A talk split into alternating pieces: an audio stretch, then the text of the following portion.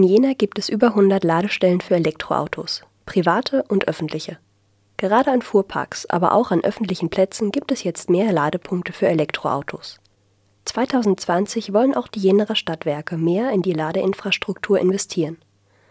Mehr Elektroautos bedeuten aber auch mehr Stromverbrauch.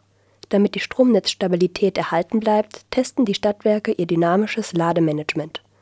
Hierbei wird kontinuierlich der Stromverbrauch eines Hauses gemessen und nur so viel Strom an das Netzwerk der Ladepunkte gespeist, dass es zu keiner Überlastung kommt. Wenn der Stromverbrauch der Gebäude in der Nacht sinkt, kann mehr Strom an die Ladepunkte geleitet werden. So soll sichergestellt werden, dass in Wohn- und Werbegebieten viele Elektroautos gleichzeitig geladen werden können, ohne das Stromnetz zu überlasten.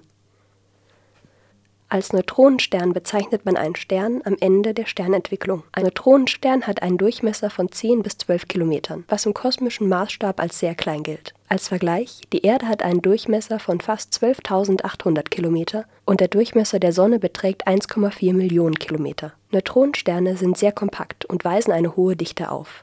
Kollidieren zwei solcher Sterne, können die Gravitationswellen noch tief im All gespürt werden. So kam es im April 2019, dass Messstationen in Italien und den USA Gravitationswellen gemessen haben, die rund 500 Millionen Lichtjahre gereist sind. Professor Dr. Sebastiano Benuzzi und die Doktorandin Rossella Gamba vom Theoretisch-Physikalischen Institut der Friedrich-Schiller-Universität Jena beteiligten sich an der Analyse der gemessenen Daten. Das Forschungsteam kann rekonstruieren, was nach der Fusion der beiden Sterne geschah und möchte die Daten weiter untersuchen 1919 gründete der Thüringer Rechtsanwalt Hans Holbein eine Stiftung, durch deren finanzielle Unterstützung an der Friedrich-Schiller-Universität Jena ein Lehrstuhl zur Erforschung der Bi und Homosexualität eingerichtet werden sollte. Holbein vertrat oft Männer, die wegen ihrer sexuellen Orientierung vor Gericht standen. Nach Holbeins Tod 1929 lehnte die Universität das Erbe Holbeins, das auch in den Lehrstuhl fließen sollte, ab. Die Erträge aus der Stiftung verwendete die Universität, aber nicht um einen Lehrstuhl zu errichten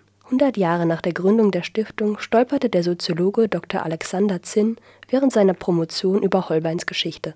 Diese Entdeckung brachte die Diskussion über einen Lehrstuhl zur Forschung von Bi- und Homosexualität wieder ins Rollen.